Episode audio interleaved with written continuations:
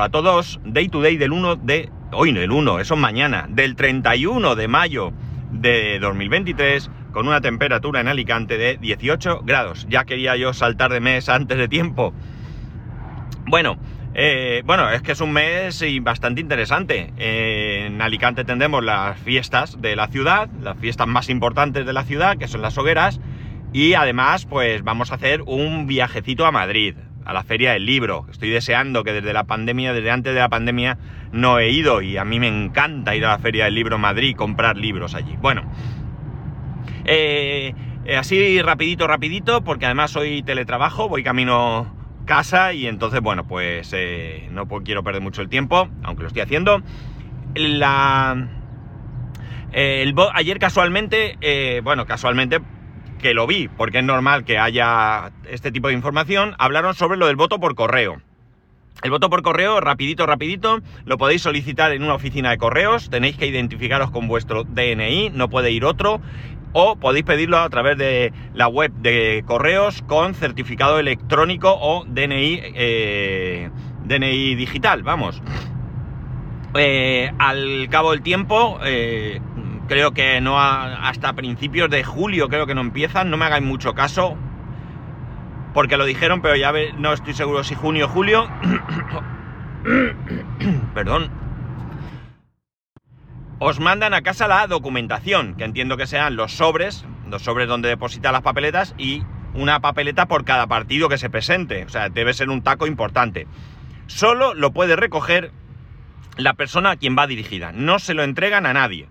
¿De acuerdo? Y una vez que lo tienes, pues si no lo tienes, tienes que ir a la oficina de correos, ya puedes eh, rellenarlo y enviarlo eh, en la oficina de correos también, entiendo. La verdad es que aquí me pide, pero no creo que sea tan sencillo como tirarle un buzón. No, tendrás que ir a la oficina de correos, identificarte y nuevamente pues ya quedará registrado que ya has ejercido tu voto y que por tanto no puedes ir otra vez, ¿verdad? Aunque he leído que, eh, eso ha sido aparte, lo he leído, que, no hacía falta identificarse para entregarlo. Me parece muy extraño. Esto no puede ser. Algo no, he entendido bien. Bueno, el caso es que es muy fácil. Venga, no, no dejaré de votar. Eh, más cosas, a lo que voy. Eh, resulta que, bueno, nosotros en casa somos de la opinión que eh, debemos de dar la posibilidad de opinar a nuestro hijo con referencia a ciertos, ciertos asuntos. Hay asuntos en los que tiene eh, capacidad o, posibilidad de opinar y también de, decidir de alguna manera o de aportar su, decisión y hay otras en las que puede opinar lo que quiera, pero el poder de decisión solamente lo tenemos sus padres.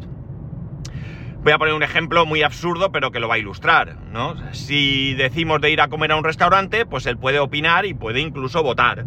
Pero si decimos de ir a, o si decimos, perdón, su asistencia al colegio, pues él puede opinar que es un rollo, puede opinar que no vale para nada, pero no tiene aquí opción de, eh, de decidir. A él va a ir al colegio sí o sí, ¿vale? Eh, dos ejemplos muy ridículos y absurdos probablemente, pero que creo que dejan bien claro lo que, lo que quiero decir.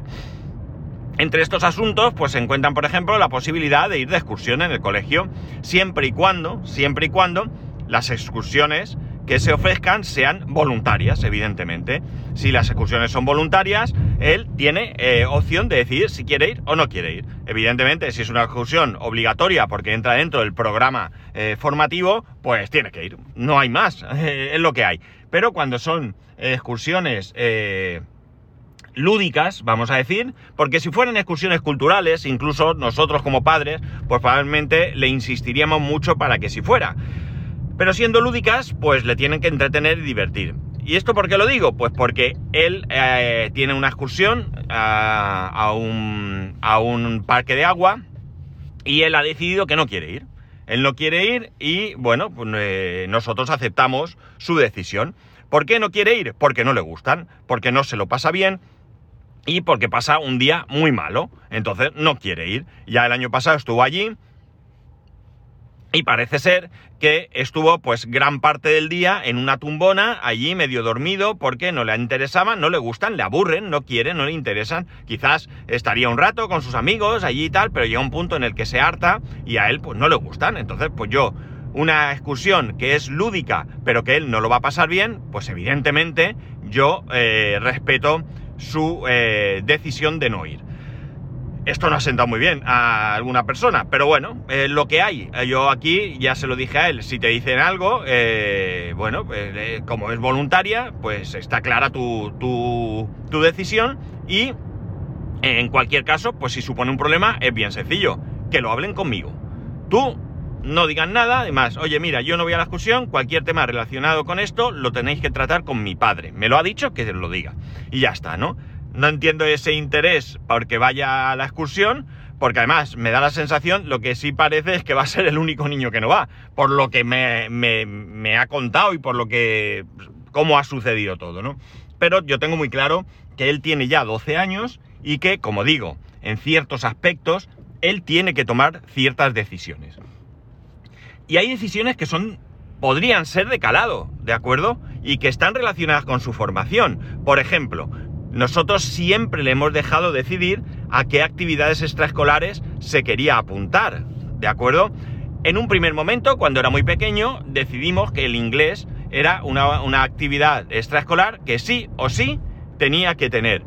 Hoy en día a él le gusta, aunque ya parece que se está cansando un poco, me da la sensación que ya no tiene aliciente para él, lo cual no quiere decir que hable inglés perfectamente o que no necesite avanzar más, ¿no? Simplemente, pues a él ya no le satisface tanto, le gusta, le gusta el idioma, le gusta aprender inglés, pero me da la sensación que depende mucho siempre, todo lo hemos vivido, del, profesor que imparte una determinada... Eh, materia para que sea más o menos atractiva, ¿no? Entonces, bueno, pues en este caso, eh, pues puede ser que la profesora que le ha tocado en extraescolar este año, pues no sea todo lo dinámica que a él le, hace falta, ¿no? Él necesita que las clases sean dinámicas, él necesita retos, él necesita, entre comillas, una cierta dificultad y bueno, pues cuando todo es muy simple, pues se aburre, se aburre y ya está. Hay otros niños que agradecerán que sea simple, pues él necesita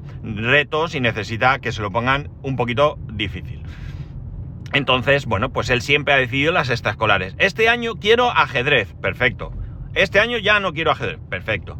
Este año teatro, perfecto. Este año no quiero teatro. Y así hemos ido funcionando hasta ahora que, bueno, pues este año eh, tiene inglés y no tiene nada más. Pues perfecto, no hay ningún problema, ¿no?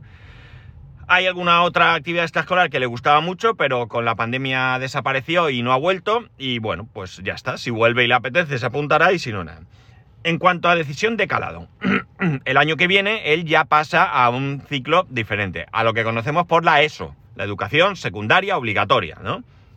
Es otro ciclo, él ha terminado ya un primer ciclo en el que, bueno, ha, habido, ha tenido seis cursos y eh, con unas características, es decir, una tutora, siempre ha tenido tutora que, que, dirigía la clase y algún otro profesor en alguna materia, como puede ser música o puede ser inglés, por ejemplo, pero no mucho más. Ahora ya pasa a un ciclo en el que va a tener un tutor o una tutora y luego va a tener un número de profesores más amplio más especializados en determinadas materias. Y además es el primer año que va a tener optativas. Solo hay dos asignaturas, que son lo que llaman tecnología, que realmente es informática, y francés. En un primer momento él ha decidido que quiere, como no, tecnología. Yo ya se lo he advertido. Te vas a aburrir. Te vas a aburrir y mucho. se va a aburrir porque es un curso, eh, es muy básico. Y todo lo que puedan enseñar ahí, o casi todo, él lo va a tener ampliamente superado. Pero lo ha decidido. Pero con un criterio bastante interesante, porque yo le dije esto y él me contestó, papá, no pasa nada. Si veo que esto es absurdo, inútil, no me lo dijo así, pues el año que viene me apunto a francés. Al final, este primer curso de francés que es básico, eh, si yo me apuntara el año que viene, eh, no me supondría ningún problema, porque Tata me estuvo explicando cómo funcionaba y que, bueno, pues en un momento dado, pues el año que viene podría apuntarse a francés. yo personalmente hubiera preferido que se apuntara a francés. ¿Por qué motivo? Por lo que he dicho. Él, en cuestiones de ordenador, de informática y demás, para su edad está muy, muy avanzado. Él, lo he contado aquí en otras ocasiones, ha ido a, a diferentes cursos, incluso de alguno de programación y demás, y por tanto él está bastante avanzado, esto va a ser muy básico y se va a aburrir, no le va a aportar, creo que no le va a aportar nadie, ojalá me equivoque, y francés, pues oye, pues otro idioma más que sabe, creo que podría serle útil o no en un futuro. Pero bueno, el saber no ocupa lugar. Y si hay una parcela que ya más o menos tienes una idea y otra que puedes adquirir, pues me hubiera gustado más que cogía francés. Yo se lo expresé. Creo que francés molaría más. Creo que tal. Él me dijo que no, que de momento prefiere al otro. Oye, pues adelante y ya está. Realmente creo que él debe elegir en este caso. Eh, no elige sin más. Como acabo de decir, hemos tenido una conversación. Además, su madre ha tenido una con él y yo también. En este caso, no es que no nos pusiéramos de acuerdo, es que mm, estamos con él a solas, digamos, en ciertos momentos. Y bueno, pues esto no ha sido una conversación, reunión familiar, todos aquí. No, no. Esto ha sido pues comentarlo con él y bueno, pues que él esté seguro que esto es lo que quiere. ¿Es lo que quiere? Pues adelante. Él tiene capacidad para decidir en este campo. Hay otros también de su, de su formación en los que no tiene ningún tipo de eh, posibilidad de, decisión, ¿no? Ya lo he dicho. Él va a matemáticas y es lo que hay. ni él, ni yo, ni nadie puede decidir. Tiene que ir, es obligatorio, no hay más. O sea que, bueno, pues ya está. Eh, como, como, como nota al margen os diré que es su asignatura preferida las matemáticas. Bueno.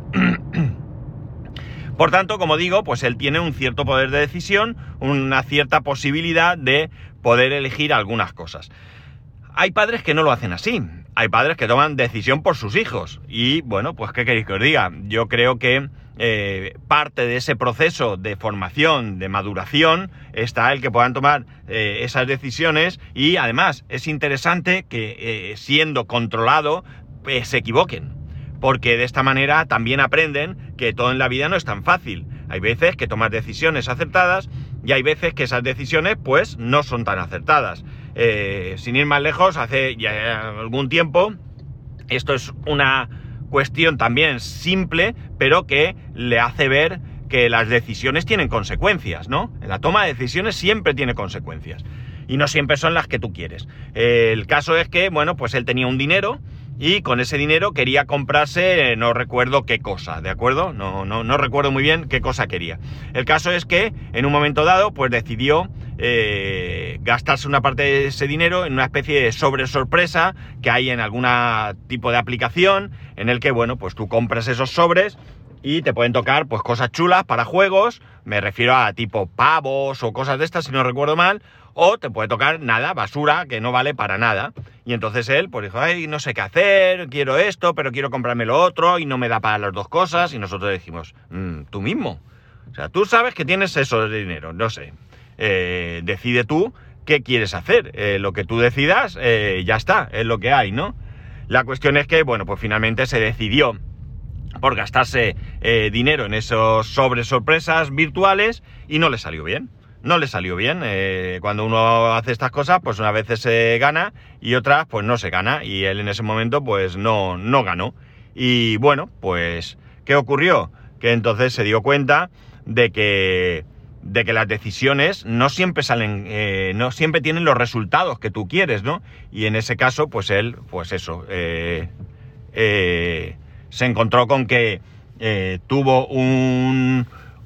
compró una cosa que eh, luego no le dio el resultado que le esperaba y eso impidió que después pudiera comprarse la otra cosa que quería. Y lo dejamos así. Le dijimos, bueno, pues nada, si este mes eh, te has gastado el dinero en esa cosa eh, y no tienes para lo otro que quieres, pues te tendrás que esperar al mes que viene para tener el dinero. Y bueno, pues lo vimos así un poco apesadumbrado y demás, pero es lo que hay. Amigos, a nosotros como adultos nos pasa también en algunas ocasiones queremos algo, no nos sale bien y o tomamos una decisión y esa decisión no nos sale como pensamos o como esperamos y amigos, mm, como decía aquel, ajo y agua, ¿no? Porque es lo que hay. Por tanto, creo que también el que ellos puedan participar en la toma de ciertas decisiones, insisto, no es esto tampoco eh, libertad absoluta, pues también permite que ellos puedan encontrar eh, enseñanzas que luego más adelante en el futuro les puedan eh, venir bien. Si los protegemos en exceso, que evidentemente los vamos a proteger, pero si nos pasamos en cuanto a protección, nos podemos encontrar con que luego cuando ellos tengan que tomar sus propias decisiones, no sepan tomar decisiones y bueno, pues tengan efectos mucho más graves que el hecho de no poder comprarte pavos ese mes o, el pase de batalla o lo que fuera que quisiera, porque, eh, bueno, pues te lo has gastado en, otra cosa, ¿no?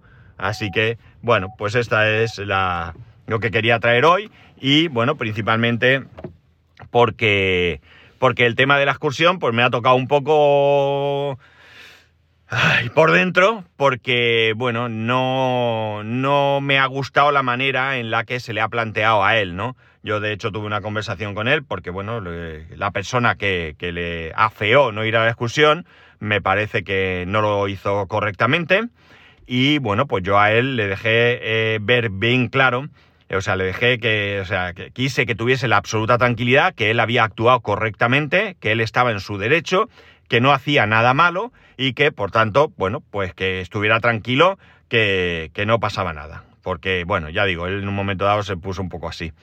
Y nada más, eh, ya estoy en casa, así que a currar.